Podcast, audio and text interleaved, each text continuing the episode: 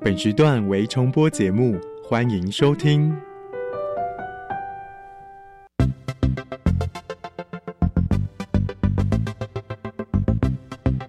新科技大未来，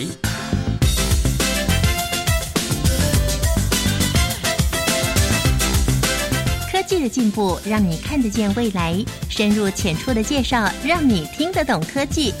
欢迎收听由谢若楠制作、吴一佳主持的《新科技大未来》。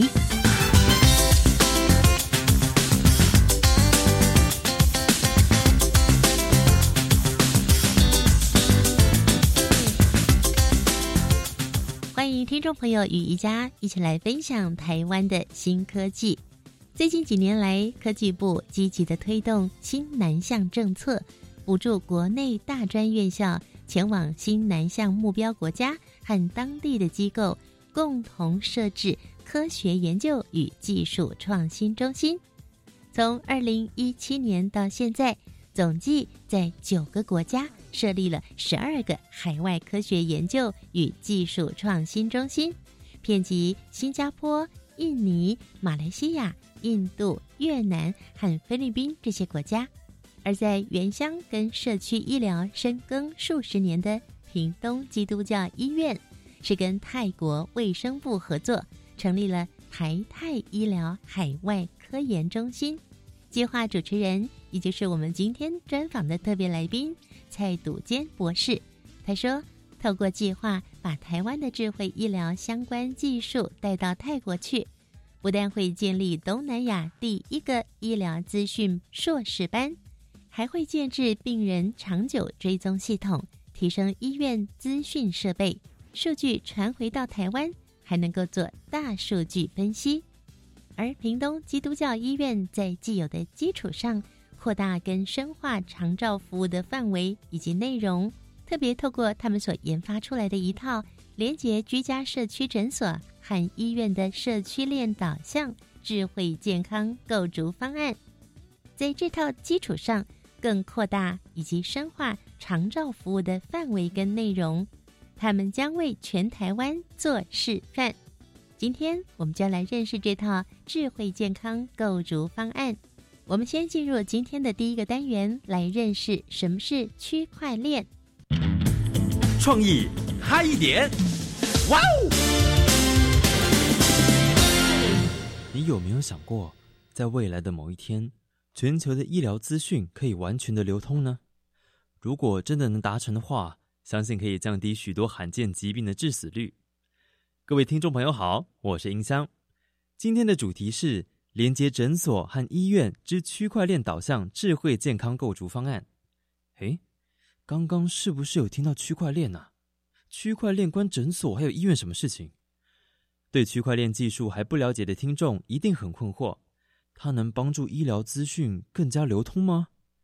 今天邀请到从事区块链相关产业的柳柳，带大家先来认识区块链技术的应用。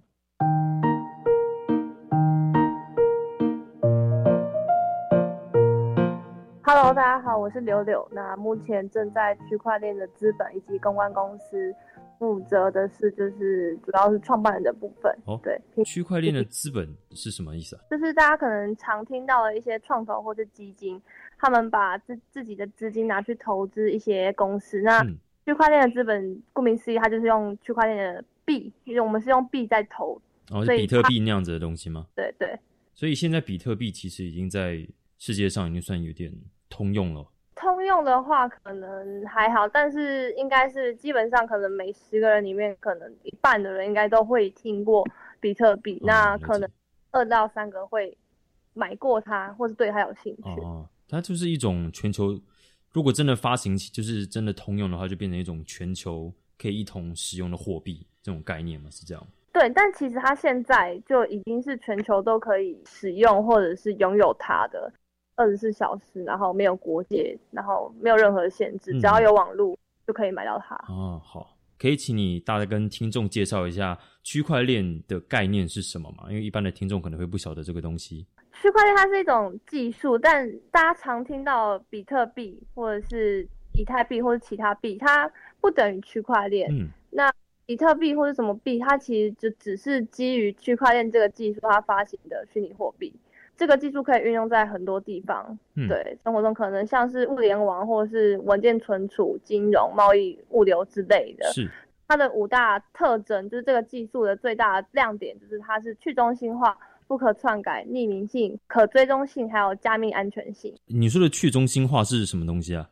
呃，去中心化就好比说，我们今天的银行来，银行来，我们把钱存进去，当我们要转账的时候，实际上我们存的钱是存在银行里头，并不是直接把这笔钱直接转给对方。嗯，那区块链就是等于把中间的那个银行的那个中间的机构把它去掉了。那这样将来的话，银行会不会变得就是就是他们就没有生意赚了？其实去中心化一定会多少可能会损害到一些人的利益。我只能说，区块链可能之于我们目前日常的生活来说，它其实并不是必须，嗯它可以就是辅助大家更了解自己的交易、自己的那些金流。所以这个比较像是可能未来的交易方式嘛，就是因为到了将来，可能所有的人在家里，然后直接在网络上做一些交易行动。对，我觉得这是未来可能会发生的，甚至是其实不需要区块链，我们也可以这么做。只是区块链就像我刚刚讲到它的一些特性。嗯哼，就像不可篡改嘛，我们比如说我们平常转账转给了 B，但是我不小心打错金额，那嗯银行它可以帮我改掉嘛。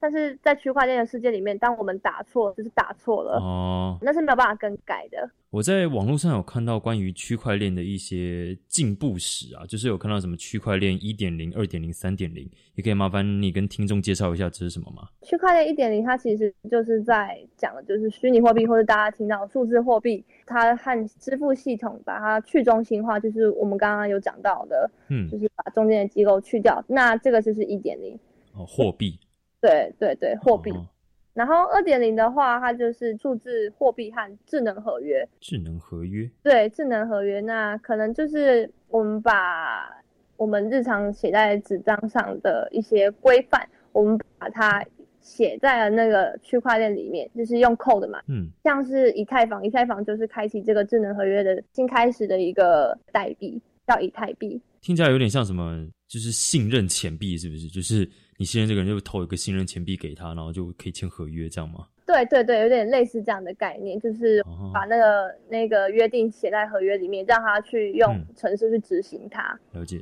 那三点零会是什么？三点零它比嗯较常听到可能一个叫 DAO 的东西，那它其实就是比较复杂的专有名的专有名词。那其实讲白，它就是更复杂的智能合约或是智慧契约，然后嗯是把区块链能够应用在更多不同的一些，比如说像政府、医疗、科学、文化或是艺术等其他的领域。因为我们这集的主题就是主要就是在讲关于诊所、医院还有各国之间的那种医疗资讯流通的这一件事情，所以这方面就已经算是区块链三点零正在努力尝试的研究，这样子。嗯嗯，还是这个研究其实已经算成熟了。目前来说，可能还没有那么成熟，因为如果真的很成熟的话，其实应该目前就会普及在我们的生活当中了。但目前哦它还属于就是是技术跟应用都是还还在很早期的阶段，还有很多嗯能够改进的地方。那刚刚柳柳你有提到说物联网这个东西，对不对？嗯，对。那这个区块链会跟物联网，就是他们是有什么关联的吗？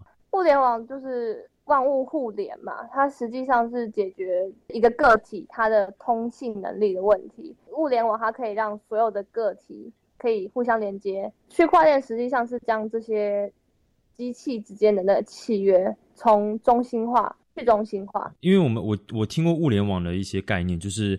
它是有点类似把生活周遭的每个东西都加上一颗脑袋，嗯嗯，对，所以当这些资讯可能要呃上传到网络或者是上传给别人时，就会需要区块链的技术来保障它的安全跟准确性，是这样子吗？嗯对，就是网际与网络，它并不是真正互联的网状的结构，它实际上它的每一个局部都是一棵树。然后所有的设备都是这棵树上面的叶子，然后整个网际网络就是很像是由这些树去组成的。那如果说你要这一棵树的叶子和另一棵树的叶子说话，你就可能要透过很多的树枝，这过程是非常低效的，然后资源耗用非常大。那区块链就是要解决这个问题，让这个叶子可以直接和另外一个叶子讲到话。哦，就是像叶子之间绑上了蜘蛛丝这样。对对对对，哦，我这个解释好像蛮合理的。好，那那我想最后想要请问说，就是呃，区块链这个技术啊，在一点零、二点零跟三点零之后，之后还会有什么可能会发展出来的东西吗？其实很多，像是在嗯公益，公益啊，可能一般想不到，就是慈善公益。那因为区块链上面存储的数据，它就是不可篡改的嘛。因为我们总是怀疑那些公益的钱到底跑去哪？哦对，那他如果今天用了区块链，那我们是不是就可以知道真正金钱的流向？哦，了解了解。那间公司的呃，或是那个公益团体，他也必须把真实的数据上传到区块链，但是没有办法保证这中间的步骤没有办法造假的。所以我刚刚才说区块链是辅助。了解，所以它也不能完全能保证说这些资讯是正确透明的。对对对，但是在区块链上的资讯就是那样，就是没办法被篡改。哦，因为它是被大量的复制到各个地方，你想篡改也不行。对，还有在金融方面啊，或者是数字版权，刚刚说到的互联网可以解决一些高成本的问题，还有在嗯保险领域或是预测市场，然后认证方面，就是我们都其实都非常，就是这个区块链是可以用在我们生活中非常多。非常广的地方，对对对，只是现在还没有到那么的普及而已。加油，台湾！台湾其实很多区块链新创就是也在努力的朝这个方向进步。现在很多很多新创公司是以区块链为一个根基，正在发展中，这样子。对，其实还蛮多的，只是可能也不少公司会发现，最后其实根本就没有那么需要区块链不。是每个行业都需要这个东西。对对对，嗯因为毕竟它是会消磨掉一些中间人、中心机构的一些，嗯，那有些可能就觉得还没有那么必要。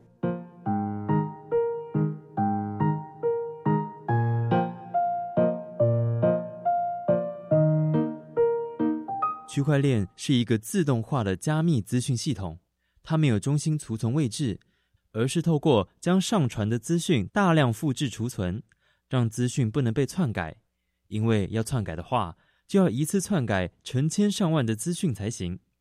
当这一项技术被应用在医疗界，所有的国家都能将自己的病患病例，在一个信任的机制下与他国互通有无。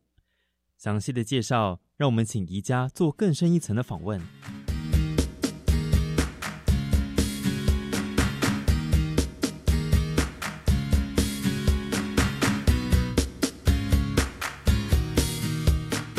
现在最进步的模式叫做共同决策模式。我们未来希望我们在系列顶尖期刊，我们要发表共同行动模式，是行动不是决策。而且泰国要买下我们这样子的方案，包括我们的资讯科技应用的方案。那这个目前呢，有些东西是郭伯昭教授正在研发。那这些部分呢，泰国卫生部已经说好要把这个方案移植到泰国去。亲爱的朋友，今天在新科技大未来节目中呢，我们邀请到了屏东基督教医院讲座教授兼生命伦理暨社会医学中心的主任蔡笃坚博士，他也是医师。呃，蔡医师您好。你好，呃，各位听众朋友，大家好。是，另外呢，您也负责了国际医疗事业发展中心担任执行长，你好忙哦。而且今天来接受访问的时候，是从屏东开车来到台北耶。嗯、来从屏东过来，对，哇，您从事医疗的工作有多久的时间了？应该是我也从事医疗，但是也没有从事医疗。嗯，从事医疗教学。呃，对我从事医疗教学，可是呢，我一直都跟临床的朋友在一起。嗯哼，那从很小的时候，就随着老师和自己的兴趣，踏遍了所有的台湾的三 D 卫生所和嗯所有的省市立医院。哦最主要是因为我是公费生，我嗯一直受到艳阳初转还有五四运动时的影响，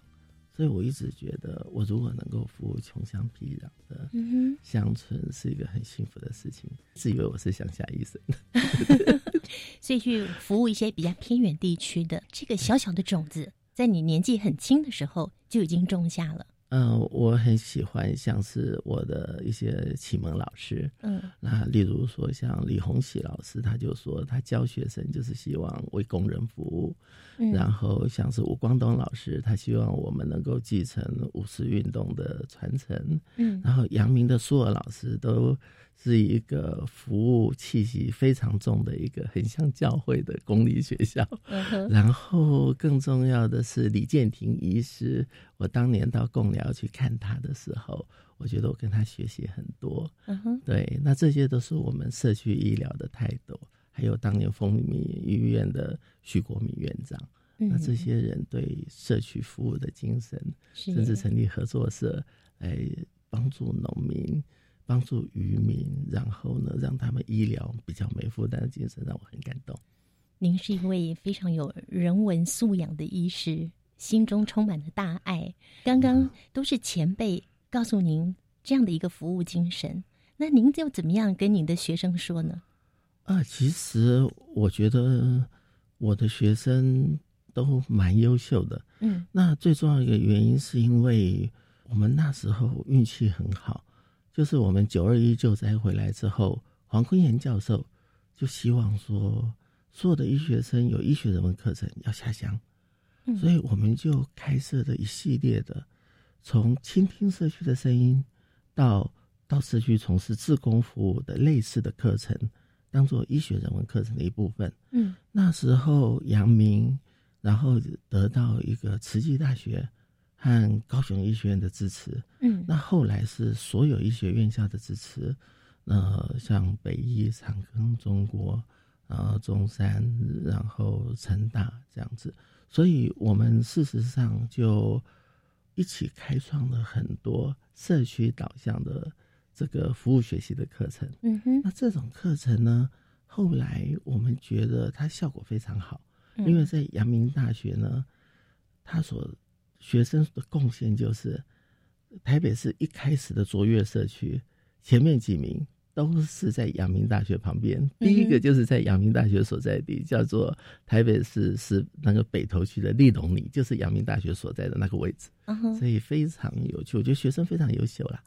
对，学生也很有心，也愿意，对不对？对，他们正在学医的过程里面。在这个过程里面，除了一些技术之外，除了一些学问之外，我觉得那个心的养成，那个柔软也是必要的。对，您讲的非常好。因为这些学生在一年级的时候受到社区的恩惠，嗯，后来呢，里长家里有事情的时候，他们七年级他们当住院医师的时候，都主动去那个去关心，对，到东华里去帮忙，我都觉得很感动。嗯，对。那还有一对情侣呢，他现在都已经是。主治医师的男的是外科医师，女的是精神科医师。他们那时候让我最感动的是，他们去医院实习的时候，他们是情侣间呢，先互相扎针学抽血。嗯，他说要这样子的话，他们才不会伤害病人。我就觉得被这些年轻人哦 感动的这个，对对。就是非常非常是，所以您的辛苦没有白费。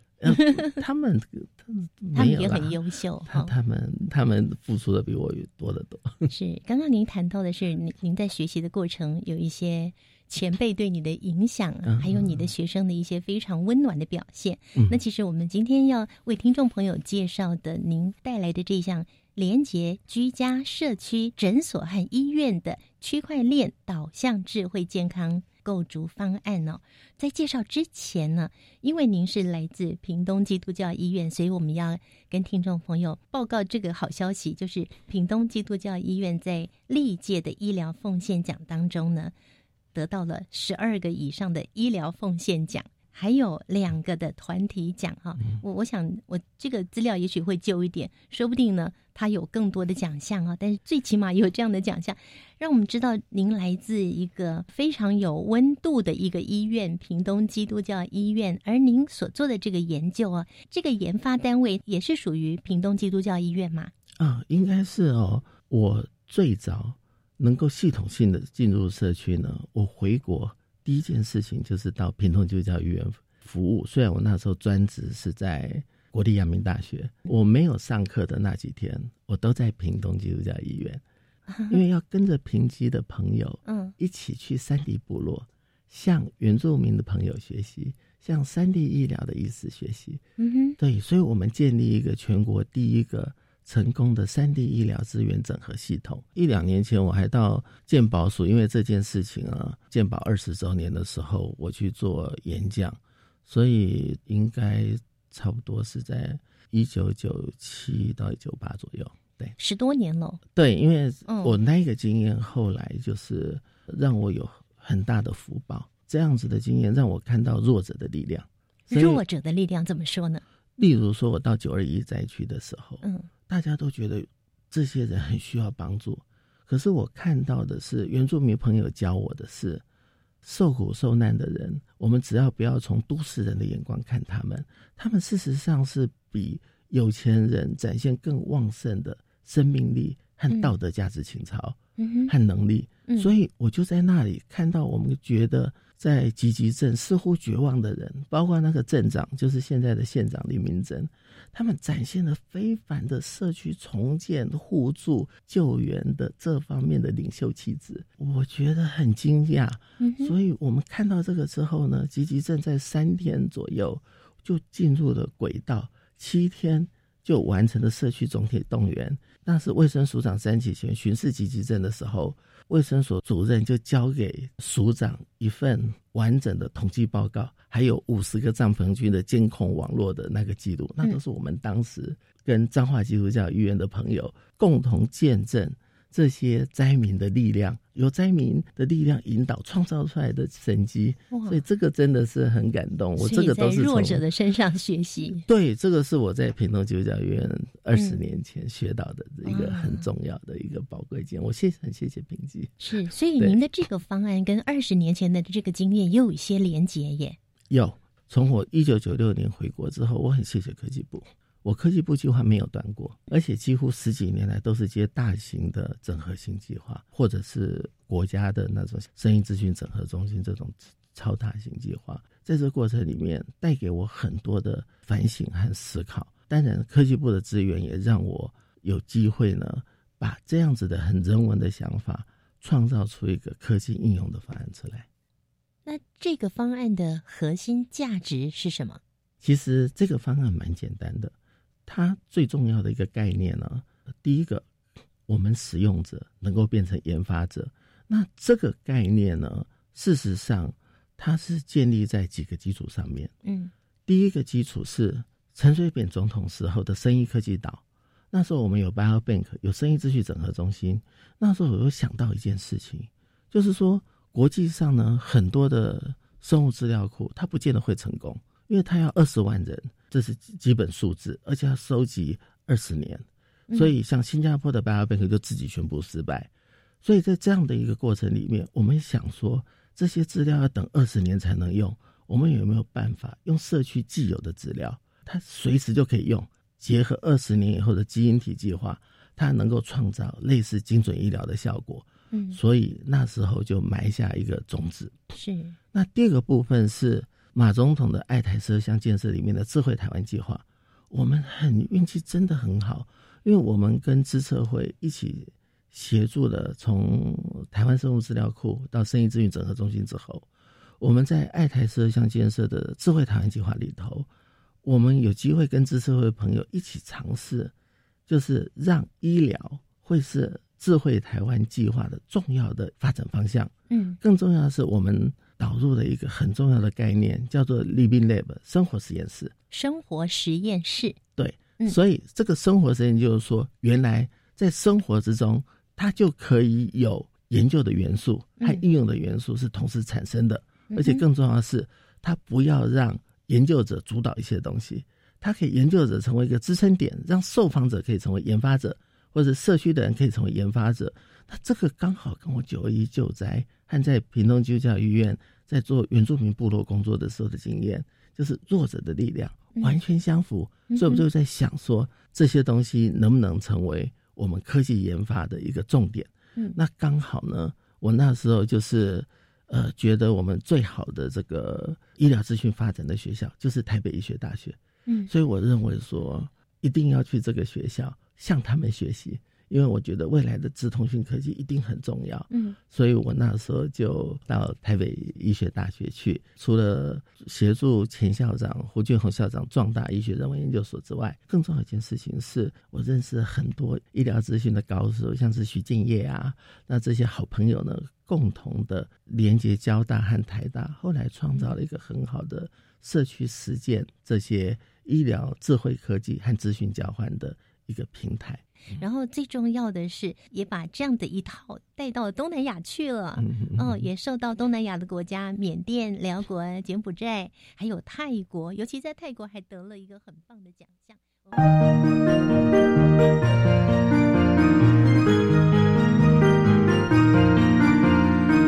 全球化时代，如何培养跨文化沟通与世界前进的能力呢？现在只要在教育电台官网 Channel Plus 主题频道，就可以找到 Incredible Education News 的主题策展。快来跟我们一起掌握国际教育脉动，提升全球移动力吧！Go Go！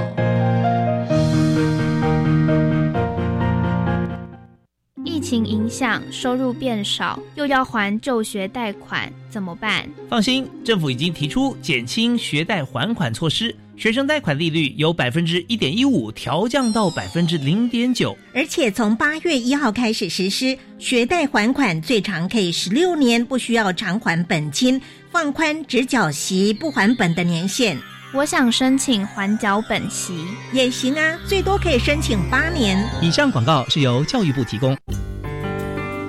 双轨训练旗舰计划现正热烈招生中，让您在学期间同时兼顾就业，还享有学费补助及训练津贴。毕业立即就业，成功接轨职场。欢迎二十九岁以下青少年踊跃报考，详情请上网搜寻台湾双轨，或洽零二八九九五六三九九转一二六五。以上广告由劳动力发展署北基宜花金马分署提供。加外加外，阿玛波拉，扎根格玛西卡斯达斯，的加古拉布古列列。大家好，我是来自台东的胡代明，这里是教育电台。那罗哇那咿呀那呀哦哎呀，那是你呀鲁玛的呀恩哦，朋友们就爱教育电台。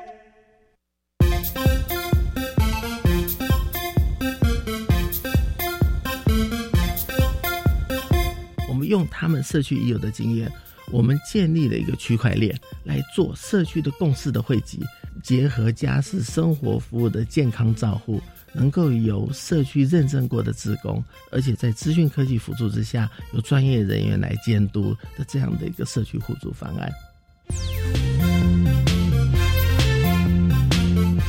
朋友，今天新科技大未来节目，我们要为大家介绍的这项科技呢，跟你我都有关系哦。每个人都期待自己能够健康到老，还有人呢就很怕活到老，但是不够健康，所以健康相当的重要。我们今天非常开心的邀请到了屏东基督教医院国际医疗事业发展中心的执行长，同时也是讲座教授兼生命伦理暨社会医学中。心的主任蔡笃坚博士啊，有很多的医学院学生，因为透过了蔡教授，还有像您的学长或是前辈的精神带领，我觉得精神层面非常的重要哦。所以台湾的医生呢，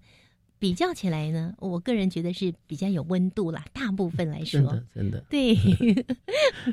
好，节目的第一个阶段，蔡教授特别介绍，他们连接了交大和台大。创造了医疗科技智慧以及资讯交换平台，那接下来的发展又是怎么样的呢？我们连接交大和台大，后来创造了一个很好的社区实践医疗智慧科技和资讯交换的一个平台。这个东西当做基础之后，后来呢，我一个好朋友，他非常厉害，是 SARS 的时候，我协助台北市的社区防疫。那我发现他是林口东南社区的发展协会的理事长，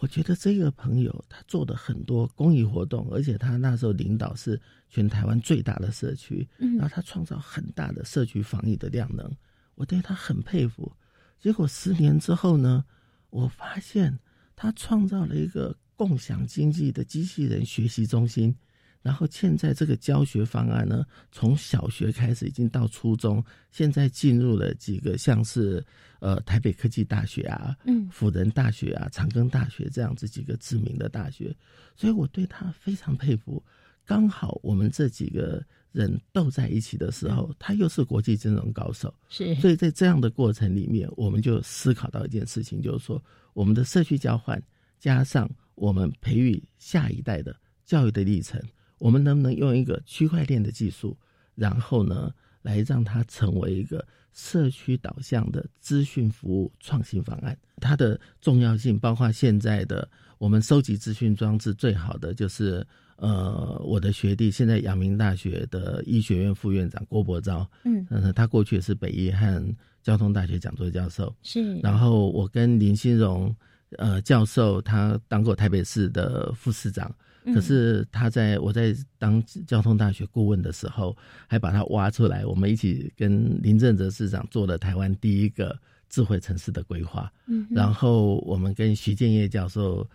建立了一个电子病历交换，我们才能连接从诊所到医院到社区。然后我们跟着资策会的朋友，再加上这个徐建业的技术，我们才有电子病历结合区块链的方案。嗯，对，大概是这样。等一下也让我们了解到底居家、社区、诊所跟医院他们如何连接在一起。这也是很多民众觉得很好奇的。为什么我在这家医院看一看做的健康？检查或是任何检查报告，以前嘛，去别家医院还是重新做一次，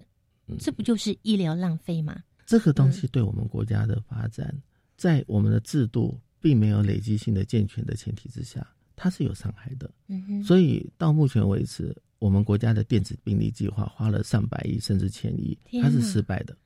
哇，好可惜，很可惜，等于是把那个钱都砸在大海里了。对对。对，但是我们是想说，我们如果用民间的力量，我们医院自己开放出来，然后让他主动跟社区结合，然后社区能够主动的去承接医院的指示。首先，我们认为所有的服务模式都先需要有人的关系，嗯，就是说。你要先有人的关系，创造出服务模式之后，再把资讯的科技加进去之后，它才会巩固原来的关系，甚至创造创新的关系，然后才能创造刚才您所说的从居家到诊所到社区的连接。嗯，所以在这个过程里面，我在撰写整个国家受陈锡南政务委员的帮忙，那时候撰写挑战二零零八新故乡计划的时候，那时候我们心里很清楚。那就是健康台湾计划。在二零零五年的时候，我们在中国医药大学办了一个很大的场次，然后在黄荣春校长的支持之下，就说我们要宣布是健康台湾元年。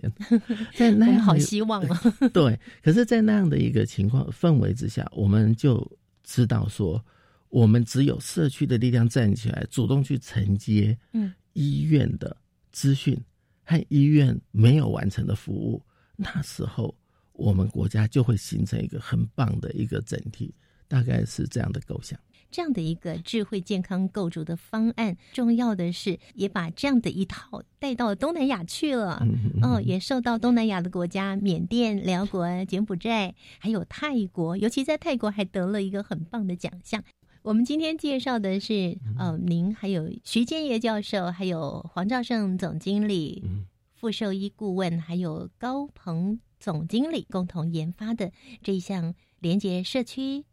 居家、诊所跟医院区块链的导向智慧健康构筑方案，请蔡教授来跟我们介绍一下这个方案要怎么进行呢？嗯，我刚才讲的是它政策方面的延续，它真正在做的时候，它分成三个层次。嗯，那这个方案呢，其实它最早出现呢，是第一个科技部支持的，我们全世界第一个在原住民部落的 Living Lab。全世界第一个，对，这个就是呢，在宜兰南澳的金月部落，他们呢，就是我当年呢，我们在做智慧城市的时候，结果有一位泰雅公主，我都这样叫她，嗯，她呢是台大城乡的高材生，但是呢，她毅然决然的回部落工作，回乡，所以我们办公室所有的人就被她感动。我们就把我们的办公室搬到他那里去，跟他长相左右，比追女朋友还辛苦。爱上他了？没有，是整个办公室。的精神。对对对对对，部落有一些很神奇的人，例如说赛德克巴莱的男主角，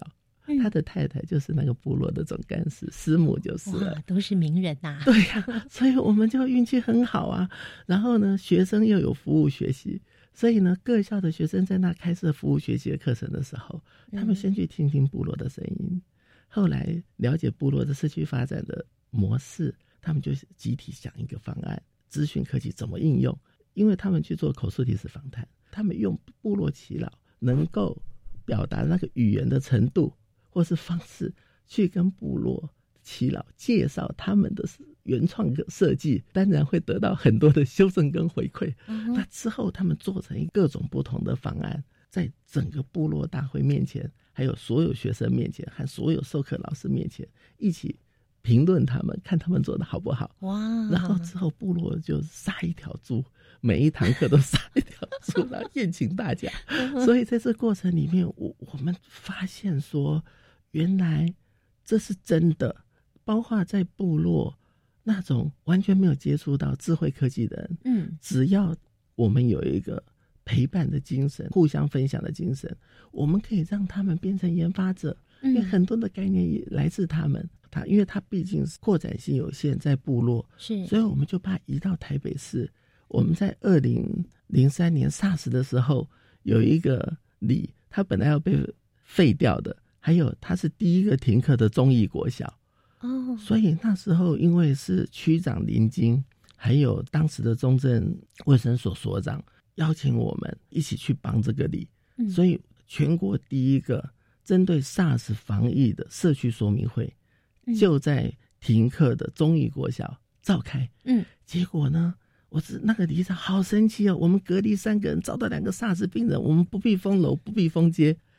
后来这个里长呢，他做了一个非常棒的社区营造模式，中央厨房啊，像现在上新闻的食物银行啊，所以这些东西我们觉得太精彩了，所以就用它既有的服务模式，还有它很棒的跟和平医院连接的模式，我们就把。智慧生活的这一套资讯应用的方案搬到那一个里，然后融入他们的里的营造，所以这方面呢非常非常的成功。所以现在我们正在甄选，就是合作厂商，他们将来就完整的在那会布置我们当时在金岳部落的构想，是就是所有的运动器材都能够数据都能够上网。嗯，然后呢，就是能够上线做个人健康管理的资讯交换，还有做社区的健康管理人如何分层负责的做互助家庭的管理，在这样子的一个服务模式底下，医疗的能力就可以由社区来承接。本来是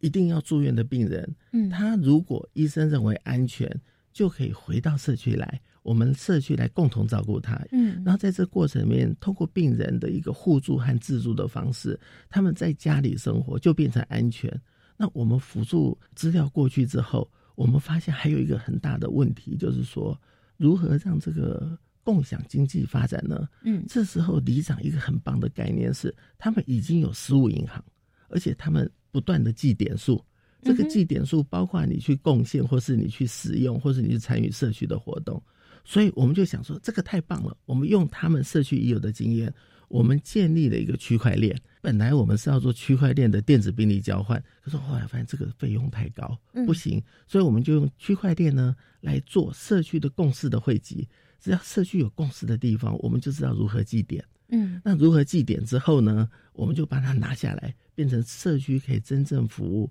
然后创造那种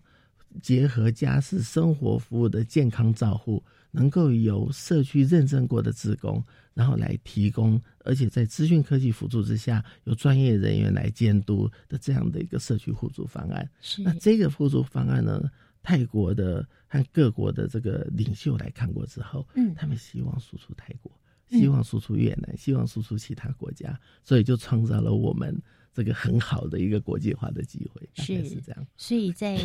科技部。导引之下，你们在泰国就建立了一个训练跟示范的基地。对，那也因此得到泰国一个很棒的奖项，就是精神卫生奖。因为我们最先是精神卫生师，我们国家呢，因为玉里荣民医院的关系，后来所有的疗养院都参与，包括医学中心的精神部参与，尤其是我的老师陈展航主任率当年率领中荣的精神医学部。还有我们的前新口市市长陈快乐呃市长，这些热心的人，大家共同的打造台湾是东南亚的精神卫生训练平台，嗯，而且是社区导向的精神卫生是训练平台，之后才是完整的医疗训练平台。所以在这个过程里面，泰国是精神卫生师最早看到我们的智慧科技，然后最早希望我们用智慧科技去跟他们营造一个智慧健康的小镇。然后将来要输出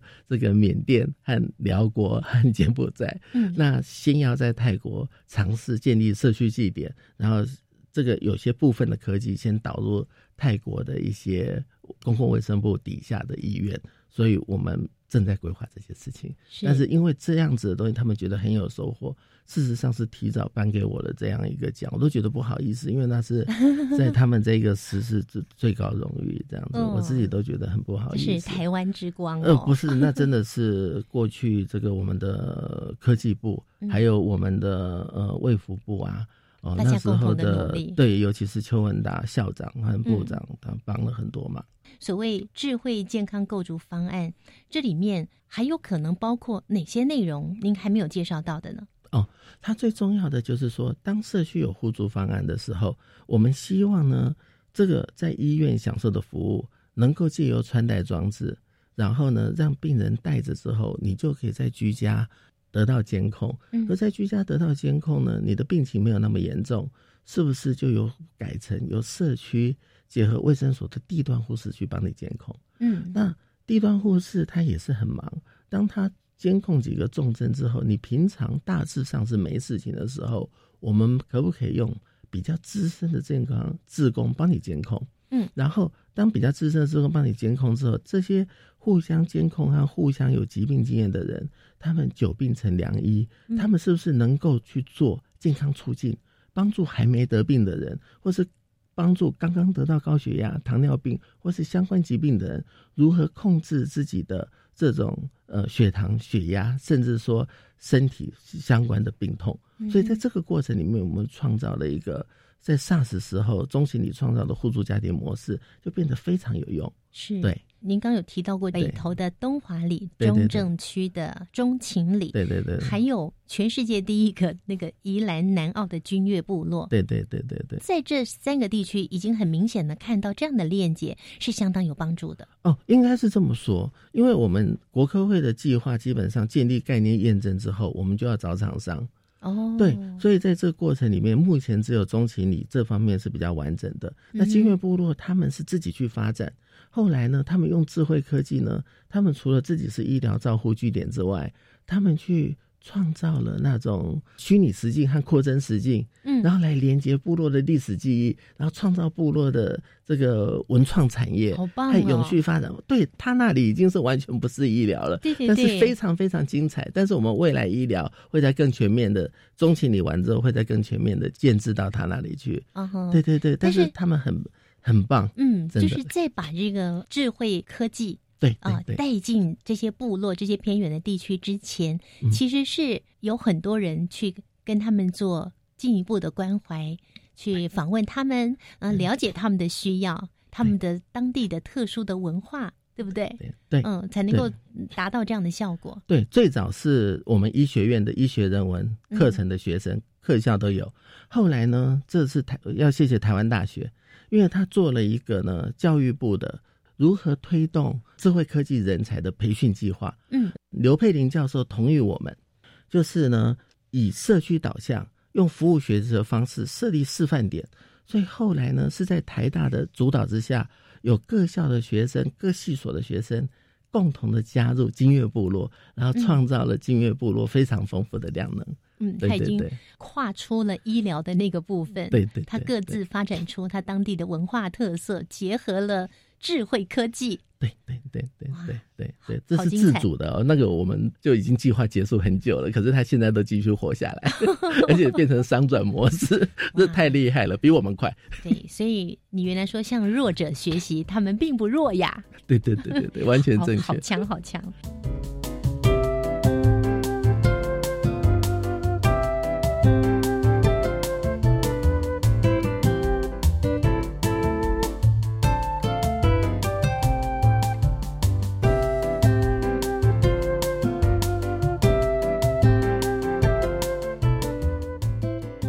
这整个发展的过程里面，您觉得最具突破性的是哪一个部分呢？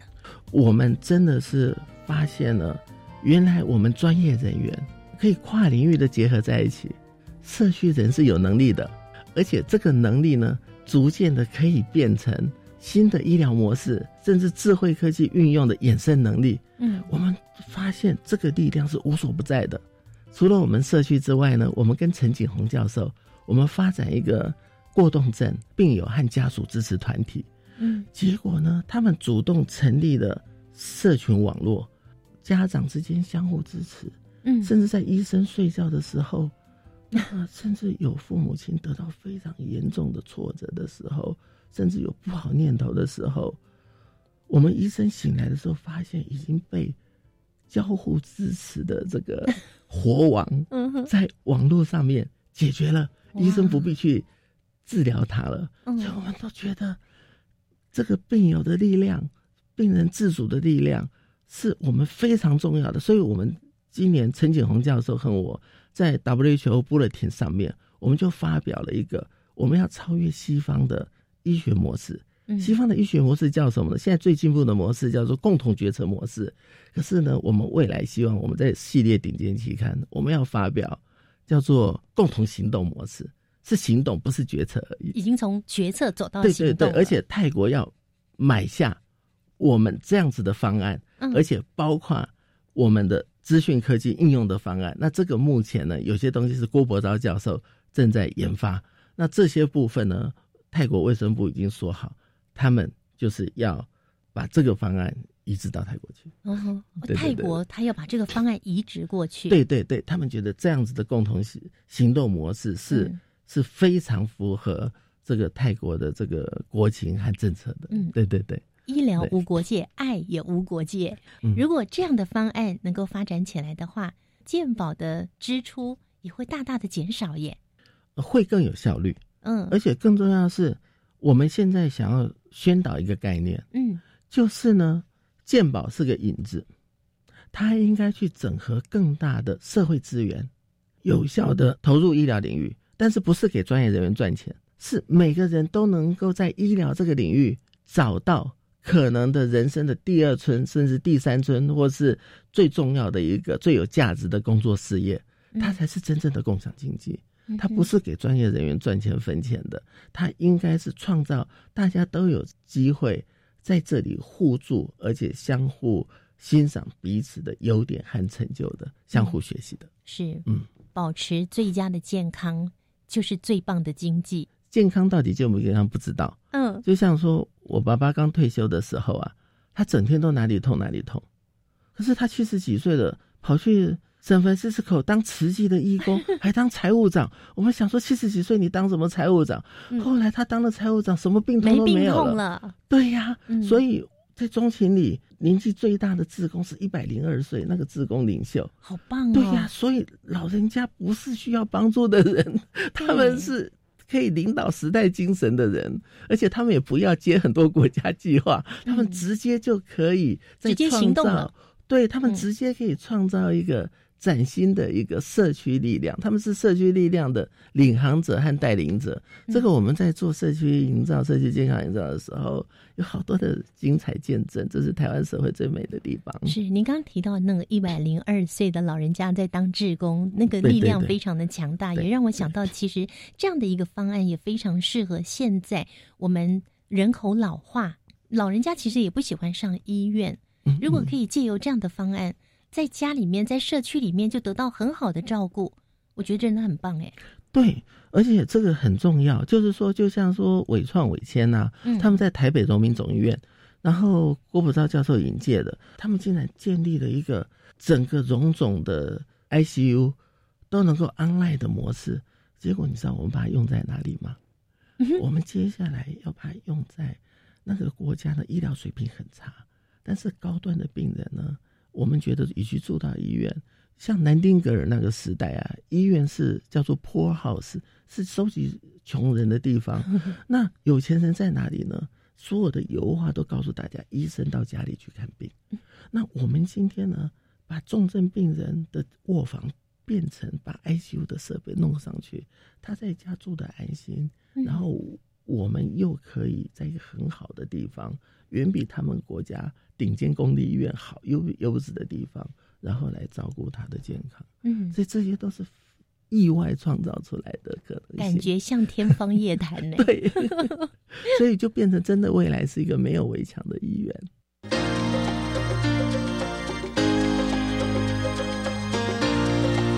科技好生活。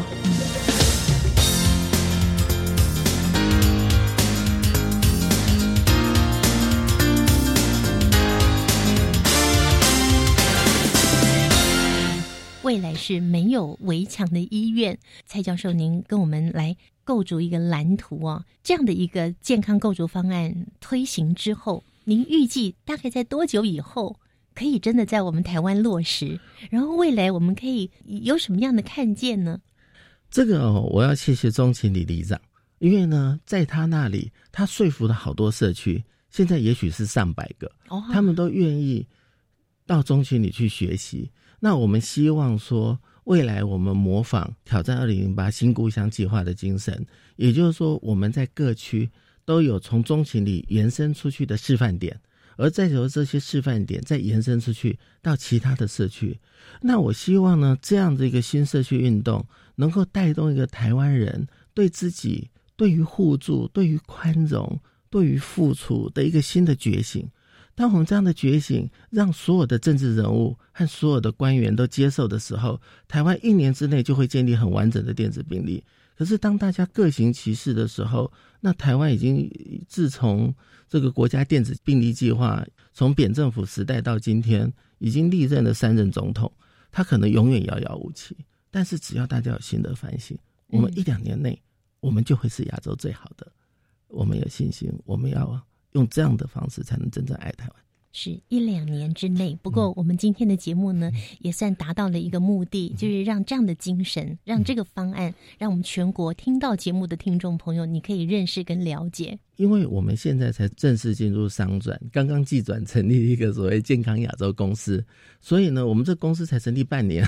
哦，是各大医院还有我的同班同学啦，大家希望为医界创造一个对国内社区和国际发展的平台。这些东西事实上都要商转之后才能很容易在网络上看到。但是我想我跟大家保证，就是至少我们在年底之前呢，我们会在中情里看到一个完整的社区的资讯解决方案，而且开始扩散到其他社区。那在海外的话。应该是两三年内建立五个境外的基地。再伟大的科技都要回到人本身的需求，而人最需要的就是心与心的交流。对，非常谢谢蔡祖坚教授，谢谢您。好，谢谢你。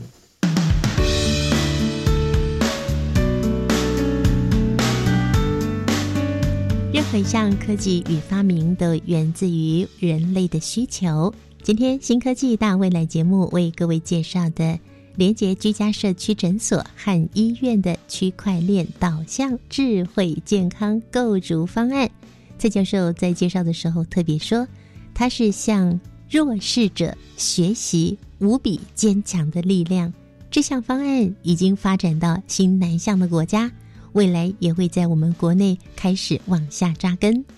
今天呢，节目就进行到这里了。最后，我们来听听下个星期要上场的新科技——多光谱垂直起降 UAV 无人飞机。我们的人类呢，只能看到我们看到的红橙黄绿蓝靛紫。那红外线、紫外线跟 X 光，我们是看不见。那多光谱基本上运用了一些光学镜头，让可以看不到的东西给它解析出来。我们任何的植物的生长都会显现不同的光谱，水不够了，养分不够了，或者生了什么病，它都会显现不同的颜色。借由这些光谱相机呢，它可以去追踪、去了解，结合我们的垂直起降无人的 UAV 飞机呢，那这种技术结合在一起来，可以运用在智慧农业、精准农业，这是一个未来的新的科技。